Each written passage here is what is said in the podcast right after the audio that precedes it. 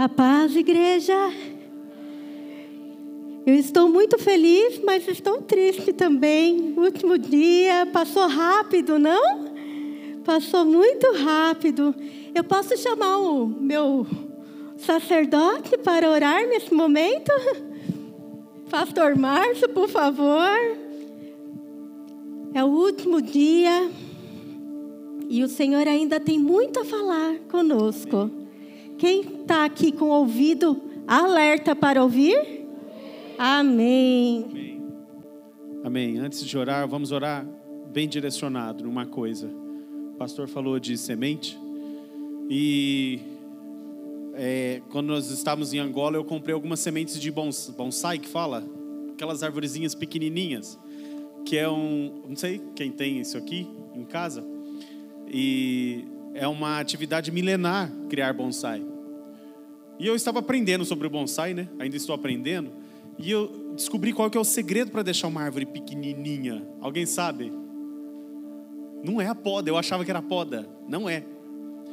É você cortar a raiz. O que define o crescimento para cima é, é a, o quanto ela cresce em raiz. E aí, quando eu vi isso, eu falei, uau, falei exatamente. Agora eu falo, uau, uau. Porque a gente é Bíblia, né? falei, Deus, eu preciso crescer em raiz, para eu crescer para cima. Profundo raiz. E o que nós estamos fazendo aqui é falando sobre raízes aqui nesse seminário. Os fundamentos. Então nós vamos orar agora. Nós estamos. Ore também nesse sentido, para que Deus crie raízes em você, identidade, os fundamentos, os ensinos básicos, práticos, ok? Vamos orar. Pai, nós queremos crescer, queremos permitir que o Teu Espírito aprofunde as raízes aqui nessa comunidade. Aprofunde as raízes, Senhor, dos fundamentos, dos princípios, do amor, do perdão, da graça. Amplie, Senhor, ainda mais para baixo, mais a vida oculta em Deus, o devocional, a vida em família, o amor, a ternura, o, os valores de honestidade, simplicidade, fé. Todas essas características são é crescer para baixo. Queremos crescer para baixo, para que na parte de cima a glória de Deus se manifeste através de frutos e de crescimento do teu reino. Em nome de Jesus. Amém. Amém. Quem quer reinar aqui com Deus? Cadê os vencedores? Aleluia! Cadê os guerreiros que vão reinar?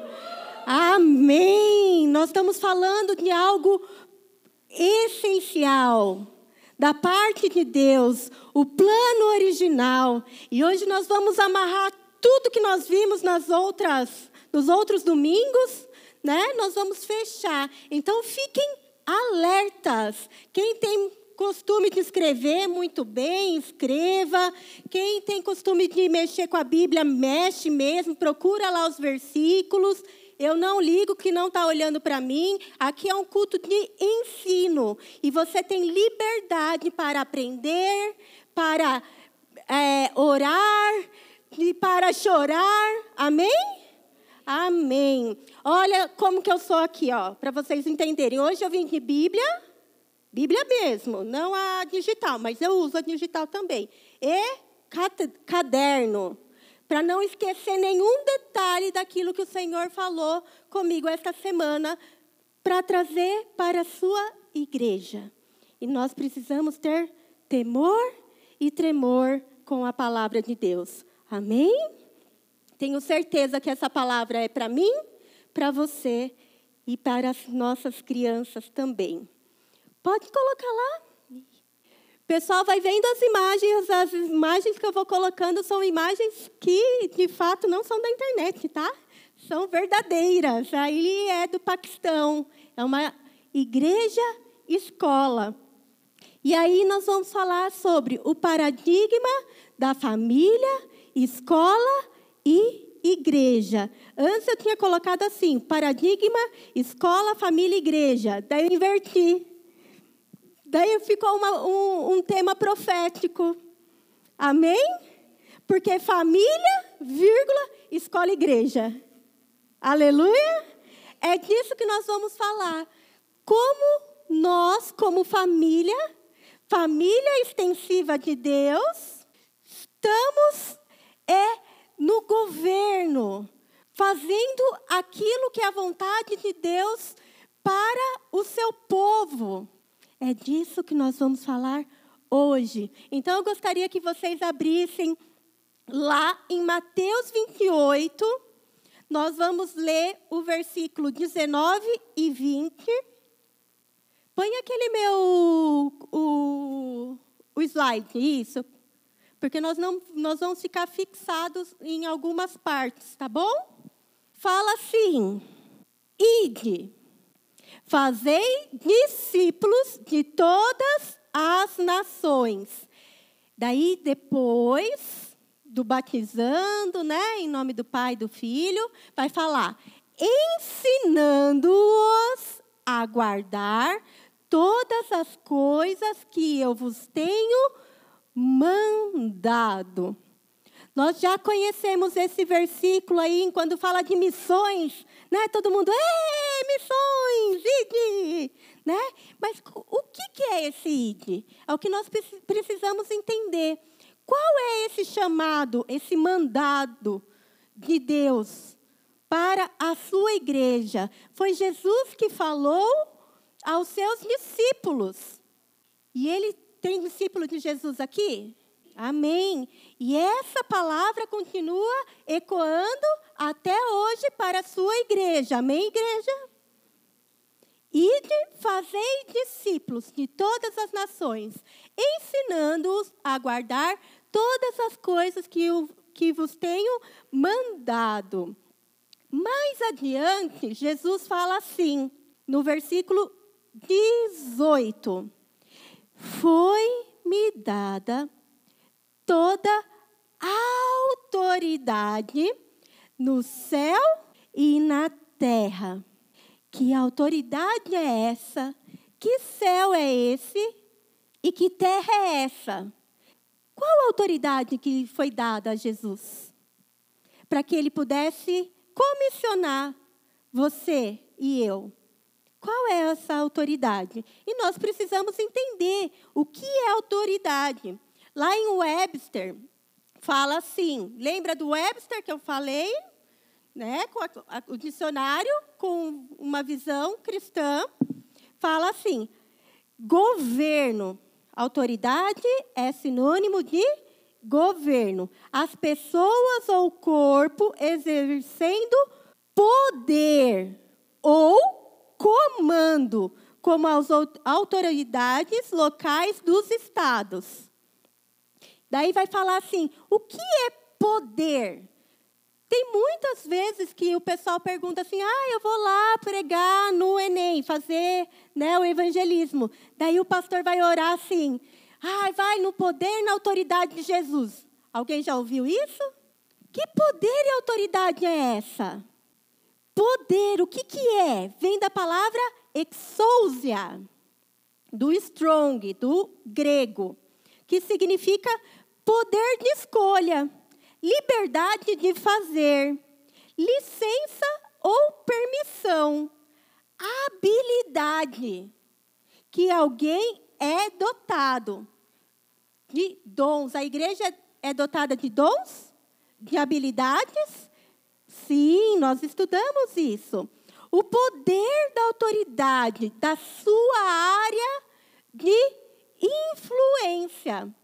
Então, quando Jesus fala que foi me dado autoridade, foi dado a ele poder e foi dada a ele influência. Área de jurisdição territorial. Qual é esse território que foi dado a ele? O versículo continua falando: céu e terra. Que céu é esse? Qual é essa esfera de jurisdição? No grego fala que esse céu é Uranus. O que, que é Uranus? É o universo e o céu que nós vemos aqui do mundo. Então, foi dada a Deus, a Jesus, a autoridade no universo e no mundo.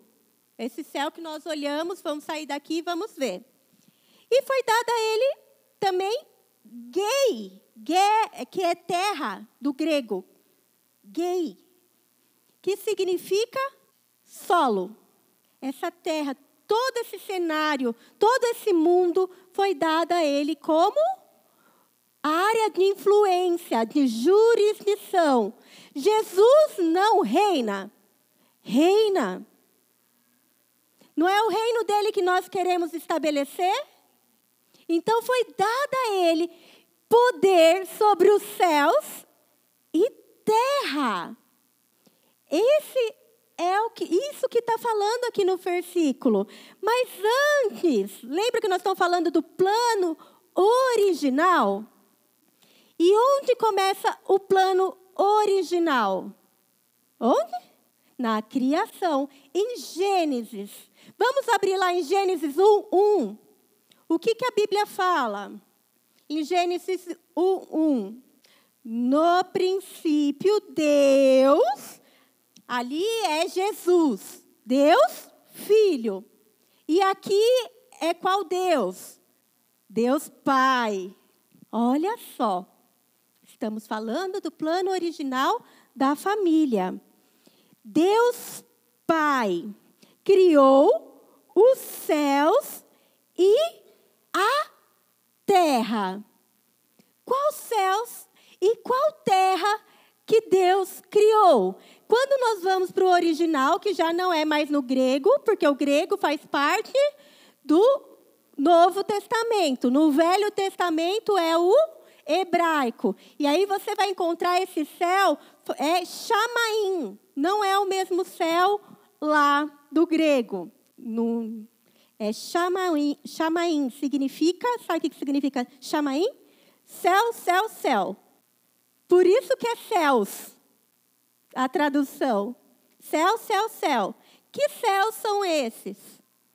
O céu elevado, que fala de um âmbito espiritual, onde Deus habita.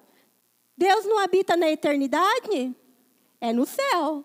Daí ele fala de um céu que nós vemos, esse da estrela, dos universos. E fala de um céu que é o paraíso, que é o heaven. Então são três tipos de céu que a Bíblia trata. E Deus criou os três.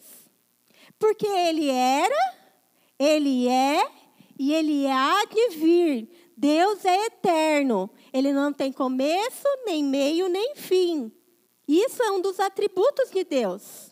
Então ele criou o céu, os céus, e a terra, que é Eretz, no hebraico, que significa fundamento, que significa rudimento. E aí você sabe todo o processo da criação. Houve a primeira queda, porque ficou sem forma e vazia, né? E daí depois, alguns teólogos falam que foi a, a, uma, a primeira queda, que foi um dos céus, que é onde se originou a queda de Satanás, do anjo Lúcifer. Depois veio um processo do quê? De restauração, porque ela era sem forma e vazia, e começa a restaurar. Tudo bem até aqui? Então nós começamos a entender que aquele céu de Mateus, que foi dado a Jesus, também faz parte do céu da criação de Deus Pai. É como um pai entregando uma herança a seu filho. Porque Jesus fez parte da criação. Não fala façamos, façamos, plural, trindade, Deus Pai, Deus Filho, Espírito Santo, façamos o homem, não é mesmo? Então ele fez parte, ele foi coparticipante. E nós, como filhos, somos coparticipantes nessa herança. Amém? É muito importante a igreja entender isso. Muito importante, porque muitos jovens falam assim: e aí, pastor, mas eu não sei o que eu vou ser quando eu crescer, o que, eu vou estudar, o que, que eu vou fazer. Mas quando nós voltamos ao plano do Pai e entender, nós, nesse plano, a nossa identidade começa a ser restaurada. Nós precisamos saber daquele que nos criou. O que, que o Pai pensa? O que, que o Pai quer para mim? Eu quero viver as bênçãos. Mas eu estou entendendo o que Deus quer para a minha vida. Ele quer que você ande no centro da vontade dele. Mas precisamos entender qual é essa vontade. E a vontade de Deus é o lugar mais seguro para estar. Amém? Ela é boa, ela é perfeita e ela é agradável.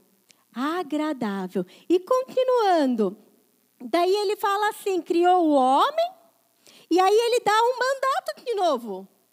De novo, não. O primeiro mandato, que foi: sejam férteis, multipliquem e governe sobre a criação.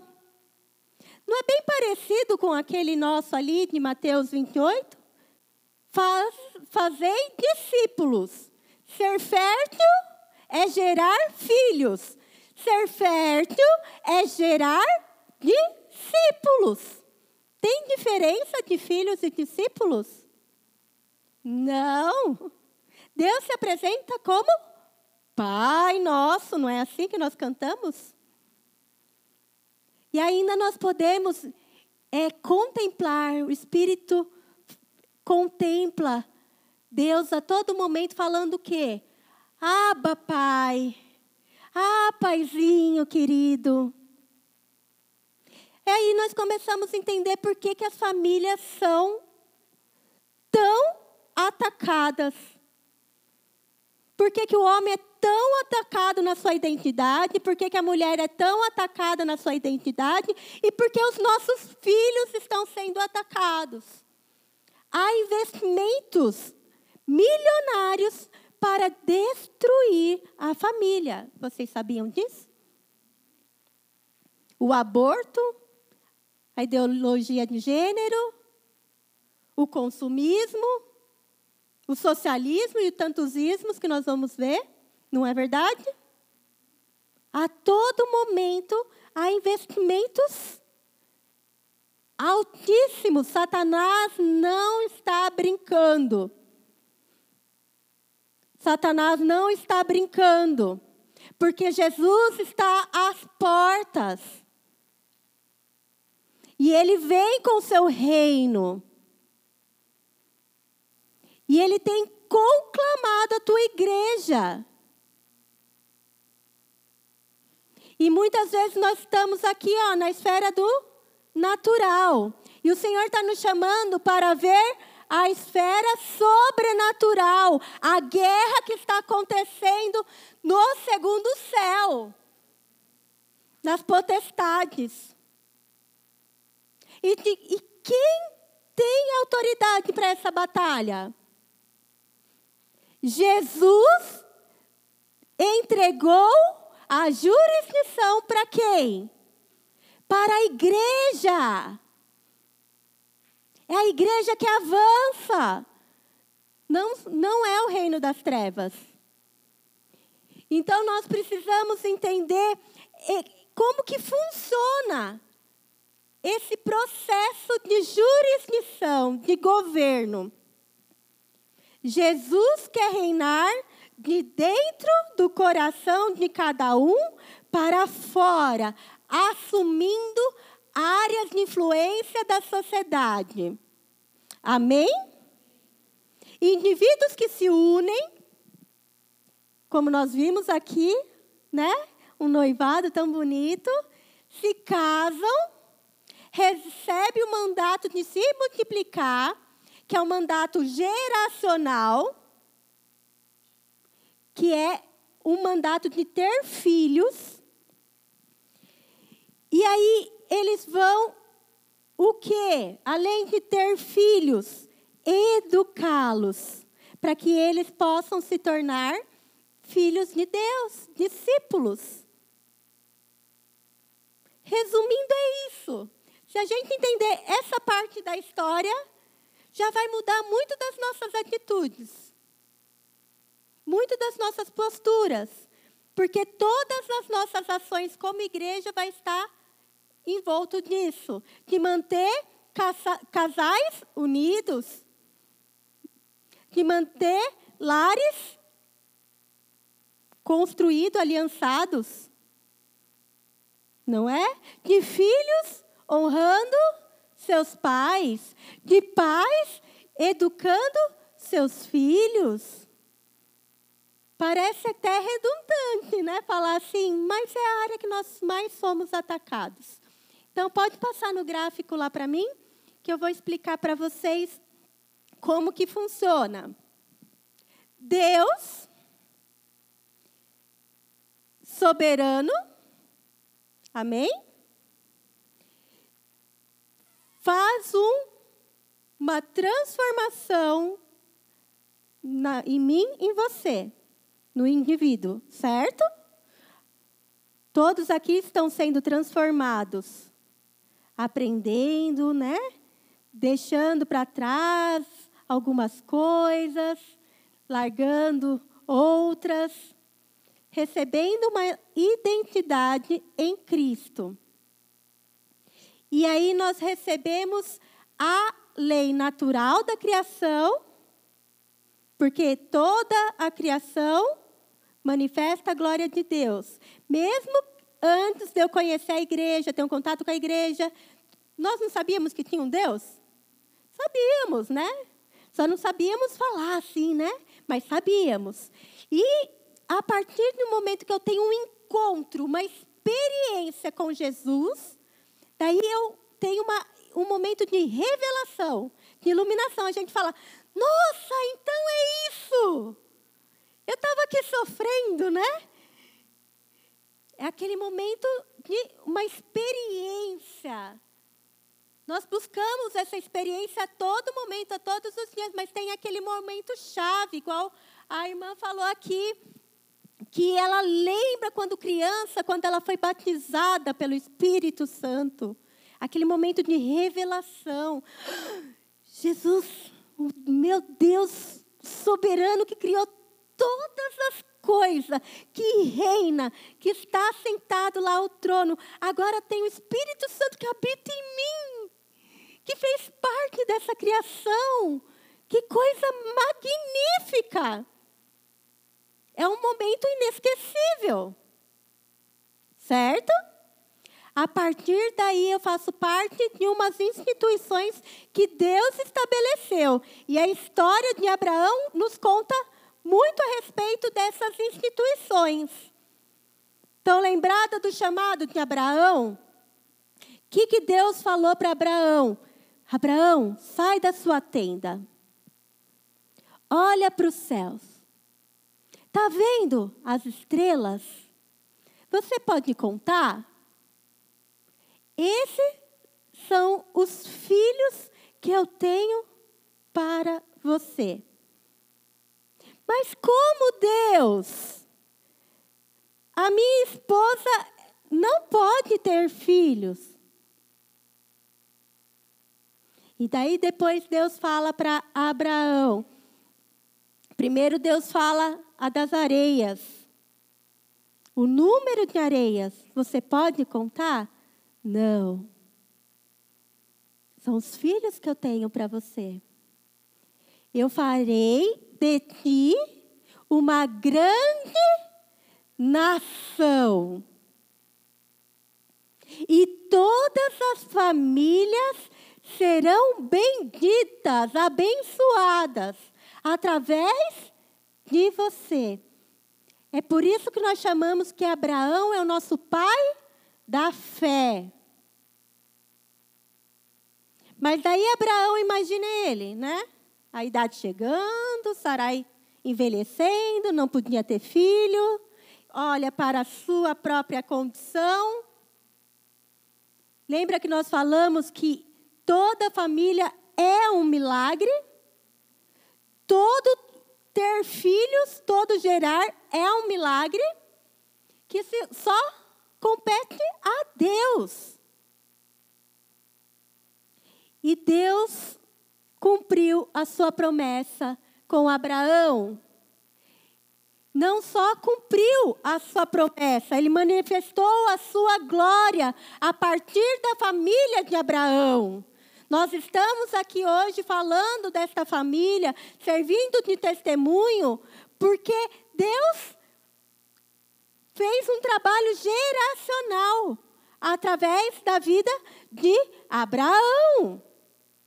E aí Isaac cresce, filho da promessa. Não vou contar toda a história de Abraão. E aí ele vai casar com quem? Com Rebeca.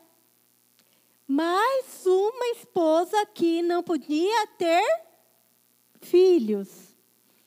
E é muito interessante a bênção que, que Rebeca recebe. Isso está lá em Gênesis 24, depois vocês estudem, tá bom?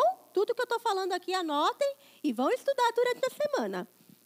Gênesis 24, os irmãos que cuidavam de Rebeca falam para ela assim: Se tu uma bênção vai e seja mãe de milhares, de milhares, de miríades, de miríades.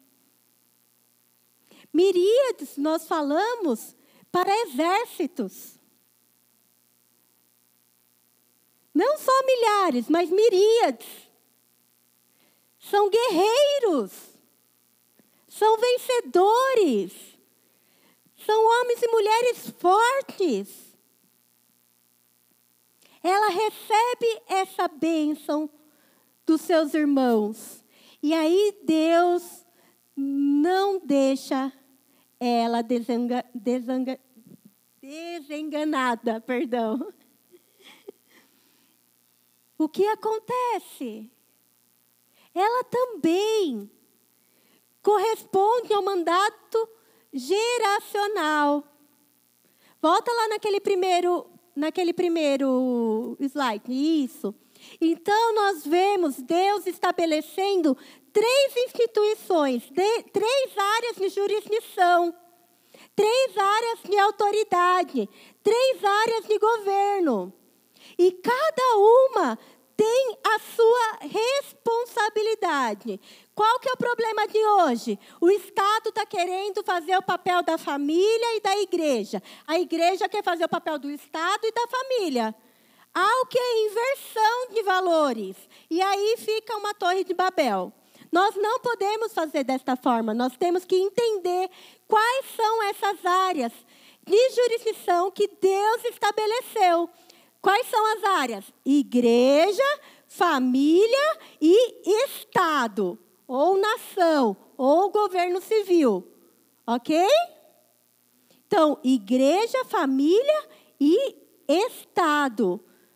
As três, tanto nação, quanto família, quanto a igreja, foram instituídas por Deus.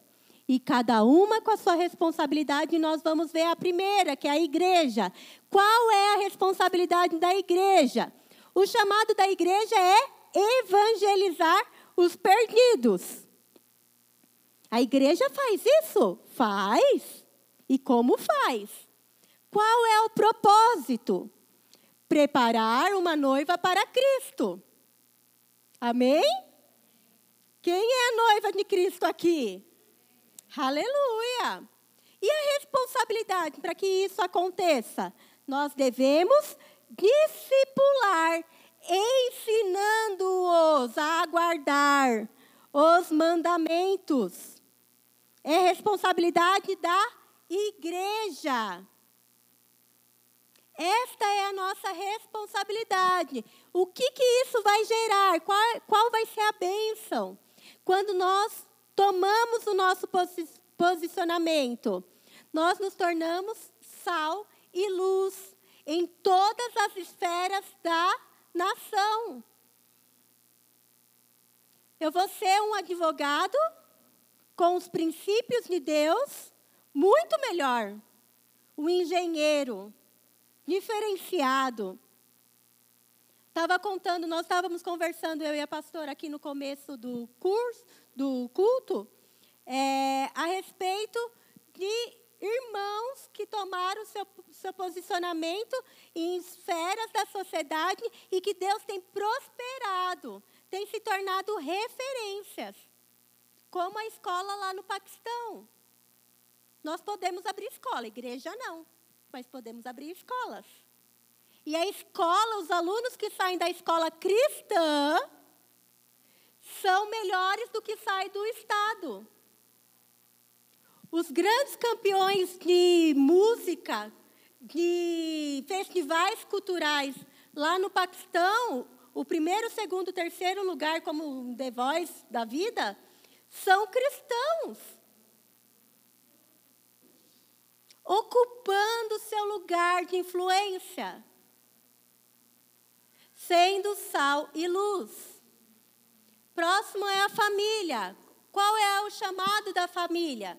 Gerar, procriar, gerar vida e vida em abundância. O propósito, formar o caráter. Quem forma o caráter é a igreja? É a família.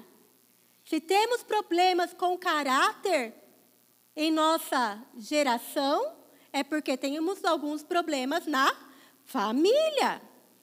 E a responsabilidade é promover um ambiente de paz, de bem-estar, um lugar agradável, que o marido chegue e se sente bem, que os filhos se sintam bem, que a esposa se sinta bem.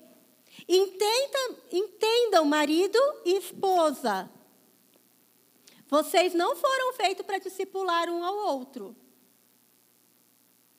A Bíblia diz que as mulheres mais velhas discipulam as mais novas, não é o esposo. Esposos, serve para vocês também. Vocês andam debaixo sempre de uma liderança, correspondendo, prestando conta Alguém que vai caminhar com você em aliança. Não é a esposa que discipula o marido. Se seu marido precisa ser discipulado, esposa, o que, que você tem que fazer? Orar a Deus e pedir que alguém venha discipular o seu marido.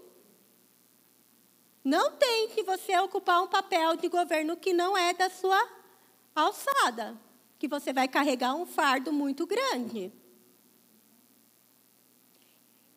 E a responsabilidade é a educação. A educação foi dada à família. Historicamente, na humanidade, sempre foi assim. O formato de escola que nós vemos hoje não tem mais de 200 anos. Para mais de 6 mil anos de humanidade, é um tempo muito curto da história. E tem feito um estrago absurdo, não? Então, quais são as bênçãos? Os indivíduos formar associações voluntárias de coração de indivíduos para produzir negócio, business, renda, o caráter da igreja, do Estado, da nação. É a família que vai influenciar culturalmente, que influencia na economia. Ou não é o meu imposto e o seu imposto que está lá para o Estado gerir? Não é o meu dízimo, as minhas ofertas que vai ajudar aqui a realizar os planos de Deus, a expansão? Tudo está envolto da família. Vamos passar. Agora é o governo. Então, qual que é o propósito do governo, do Estado, da nação? É promover justiça. Proteger e garantir direitos. E aí nós podemos ver lá em Moisés, né, como que isso acontece em Deuteronômio, em Êxodo. Vocês sabiam que a primeira Constituição é, formada, ela, além do, da, dos Dez Mandamentos, todas as outras constituições das nações foram é, embasadas naquela que Deus deu, você sempre vai conseguir extrair um princípio, algo dali. Claro que com os passares dos anos foram deturpando, né? Foram corrompendo. Mas você sempre vai olhar ali, olha, isso aqui era um princípio que foi tirado dali, da primordial, a Constituição Mor, né? Dada por Deus. Qual é o propósito do governo? Promover ordem e defesa, segurança, para que eu possa vir à igreja andando, não seja assaltada, não é mesmo? Para que eu tenha ordem na hora de ser atendido no médico, pegar o meu transporte e trabalhar. Isso é de Deus. Uma coisa que eu, sou, que eu dei glória a Deus, eu falava, gente, eu nunca tinha pensado nisso. E eu agradeci muito o meu governo, a minha nação.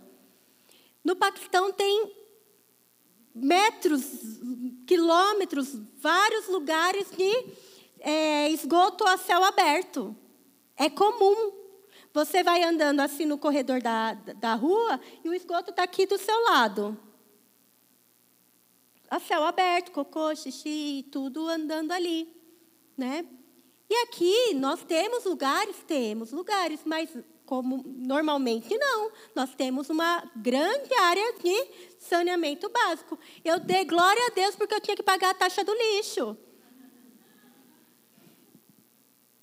Que vem a conta do, da, do esgoto na, na, na conta de água porque esses são valores de investimento para que isso possa acontecer. Eu peguei uma hepatite lá. É normal pegar, porque o cocô xixi está ali. Imagina você conhe...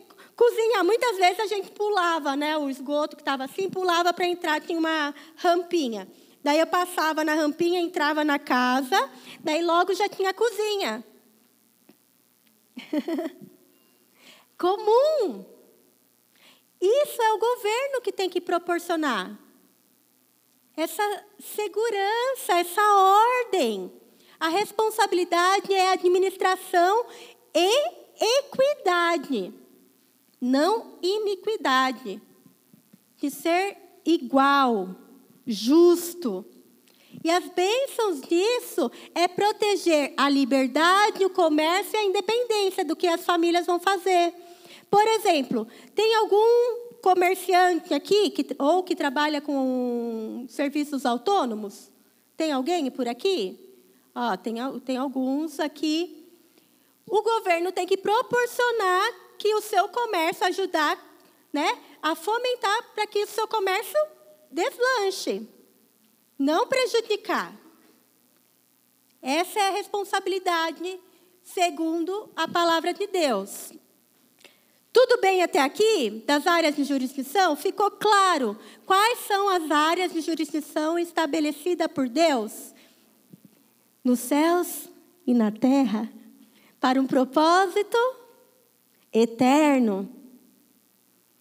Para ser estabelecido um reino. Amém?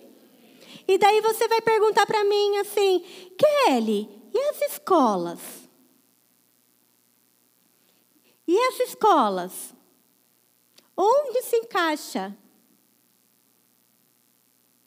As escolas, elas historicamente surgiram de, uma, de um processo de restauração, de redenção do povo de Deus. Nós podemos encontrar nas Escrituras as escolas de profetas de Samuel, que foi o quê? O que o profeta queria? Era um, um, momento que o povo de Deus havia se desviado. E aí Samuel vem com a estratégia da parte de Deus de ensino, discipulado e vocação. Então Davi estudou na escola de profetas de Samuel. Junto com ele estudou Asaf, Asaf Natan, os profetas. Quando o povo se perdeu, novamente, né? Foi disperso. Neemias e Esdras fazem o quê? na hora de restaurar os muros, é só a restauração dos muros, ele estabelece um sistema de ensino. É a primeira vez que o governo estabelece na história um sistema de ensino para restaurar, para trazer de volta o povo de Deus. E aí você vai ver isso acontecendo diversos momentos na história. No momento de Jesus, haviam as sinagogas. O que eram as sinagogas? Eram escolas igrejas. Eles faziam o Shabá, o culto, né, a, a, o ensino ali, e durante a semana havia o quê? Alfabetização, escola formal, até hoje acontece assim. Tem lá o rito do primeiro dia da escola, que eles colocam a roupinha. Até hoje. Para quê? Para continuar a cultura, os mandamentos, os ensinamentos de Deus. Não importa em qual nação que um hebreu está, ele vai encontrar uma sinagoga e ele vai continuar com a sua cultura, com seus costumes. São escolas igrejas, formatos. E nós podemos ver isso depois na reforma. A reforma protestante acontece para o quê? Trazer a Bíblia para todos. E é a primeira vez que se ouve falar em educação para todos. Vamos alfabetizar todo mundo, porque até aquele momento só os cristãos recebiam educação. Porque já era de costume um cristão ensinar seus filhos na sua própria casa, nos homeschool da vida. E aí começa a escola como instituição. Aí que começa, 500 anos, começa a falar a obrigatoriedade dessa escola. O que que, a, o, que, que o, o, o Satanás fez, né? Porque foi Satanás. Pega, ele não cria nada, ele pega a criação de Deus, as estratégias de Deus e corrompe, deturpa. E aí, o mesmo formato de escola que nós tínhamos, para quê? Para a propagação do evangelho, da palavra de Deus, ele tira Deus da história, tira Deus dos conteúdos e começa a ensinar pessoas para o quê? Para saber fazer. Saber trabalhar, saber produzir. Para que não pense muito, só faça. E é isso que nós vemos hoje no nosso estado. Não se pode falar de Deus segundo eles, mas nosso, o nosso Estatuto da Criança e do Adolescente fala que a criança tem direito à educação, à saúde, ao bem-estar e a uma vida espiritual. Vocês sabiam disso? O estatuto do ECA, o nosso ECA da criança e do adolescente, o problema é que o Estado promove tudo isso menos a espiritual. Sabia que é em cima desse direito que muitos têm entrado em escolas públicas para pregar o evangelho? Não só a igreja tem feito isso, mas também acontecem é, de outras religiões também pedirem para entrar. Quem vai entrar primeiro? Essa é a pergunta. A igreja? Eu e você? Então, esse é o plano da escola, mas a educação é responsabilidade de quem? Da família e a igreja de um discipulado. Pode passar. Eu quero mostrar para vocês, é, agora, com essa percepção das áreas de jurisdição, do mandato que Jesus dá aos seus discípulos, aos seus filhos. O que nós devemos fazer então? O que, que qual é o clamor do coração de Deus? Discípulos, filhos. E o que, que nós devemos fazer para que essa criança chega, chegue numa maturidade de um varão perfeito? Ensinar, discipular. E eu vou mostrar para vocês algumas alguns moveres que Deus tem feito nas nações. Pode passar o slide para mim. Todo esse ensino que nós temos feito tem nesse material aqui. Esse material, esse livro específico, Ensino Discipulado, é fantástico. É, tudo que nós ministramos aqui tem muito mais, não chegou nem aos 10%. É parte um estudo daquele. Da, pode pôr aquele outro lá para mim, o primeiro. Isso. Desse pastor aqui, ó. Esse pastor chama Paul Daly. Ele é lá de Massachusetts. Ele é diretor da escola e pastor da escola. Olha que legal. Ele tem uma escola igreja. Então, o primeiro dia de aula dele começa no domingo. Igual nós aqui, ó. Daí, o segundo dia de aula é segunda, terceiro, terceiro. Né? Então, esse é um experimento. E ele, ele é bem engajado e ele vai é, em vários lugares é, dos Estados Unidos. Tudo que nós recebemos como educação por princípio veio dele, né? Ah, os nossos fundadores foram para lá, fizeram estágio, é, e ele já veio para o Brasil, já esteve no Mackenzie. Então, é alguém que tem vivido isso há mais de 20 anos já. Esse mover de discipular nações. Próximo. Ali é o SEDUC, Angola, que também eu era diretora lá. Olha quantas crianças lindas, saudade delas. Essa escola também começou como escola.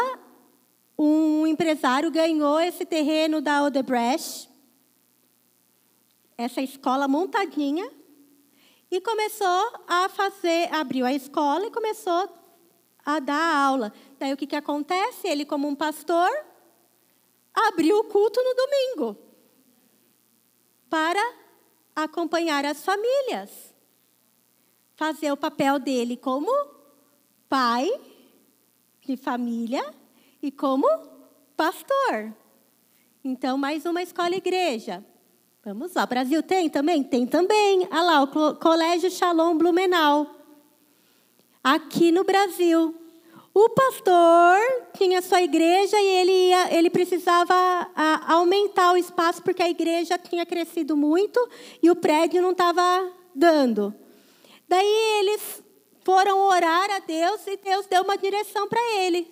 Ao invés de vocês construírem um prédio maior, vocês vão abrir uma, uma escola.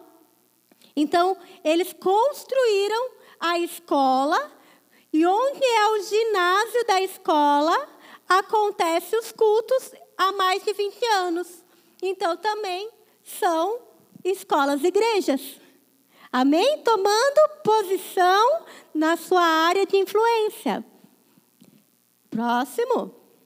Aí foi no Paquistão. E o testemunho do Paquistão é dessa escolinha, para mim, marcou a minha vida. Porque o pastor tinha um quintal, começou com um quintal. Ele, ele queria começar a reunir o culto, normal. E no primeiro dia ele saiu divulgando, falando que ia fazer a reunião. O, quem que apareceu na reunião? As crianças. Apareceram duas crianças. Daí ele mandou embora para casa. No outro dia apareceram dez crianças. E o Espírito Santo falou para ele assim: é para eles que você vai falar a minha palavra. E ele começou a ensinar aquelas crianças. Daqui a pouco tinha 60 crianças. E essas crianças começaram a vir sempre, também durante a semana. Porque elas não sabiam ler e escrever, e elas queriam ler a Bíblia. E aí ele também começou a ensinar. E o que, que os pais começaram a fazer? Tudo muçulmano. Não queriam aparecer lá, né? porque ia caracterizar que eles estavam andando com os cristãos. E isso é vergonhoso. Os cristãos são impuros. Começaram a mandar perguntas pelas crianças. E as crianças iam lá, perguntava para o pastor e voltava para os, os, pais e contava. Daqui a pouco, os pais estavam se convertendo nos seus próprios lares, através da boca das, dos seus próprios filhos, e começaram a vir para o culto. E o Márcio teve a oportunidade de ministrar. Glória a Deus, gente. Então pode bater palma para o Senhor. Deus é maravilhoso. E aí, o Márcio teve a oportunidade de ministrar lá. Nós tivemos a oportunidade lá de impor as nossas mãos na cabeça das crianças. E aquele, a, aquela frase daquele pastor chamou minha atenção. Ele falou assim: Se Jesus deu tudo por nós, nós daremos tudo que temos pelos seus filhos para cada criança que está aqui. E, gente, eles não têm nada. Eles têm, aliás, eles têm tudo. Tudo que é suficiente, que é a palavra de Deus. Ela é suficiente. Não importa se é com piso, se é terra batida, ali eles colocam tapetes né? É, é chão de terra, eles põem tapete, todo mundo senta, não tem cadeira, não tem nada. O que Deus nos deu é suficiente. Porque Ele deu a si mesmo. O Verbo vivo que estava na criação, agora está aqui conosco. A Sua palavra continua sendo ativa, trazendo a existência trazendo redenção, salvação em sua plenitude. Ele quer reinar e ele vai reinar por meio da sua igreja. Amém?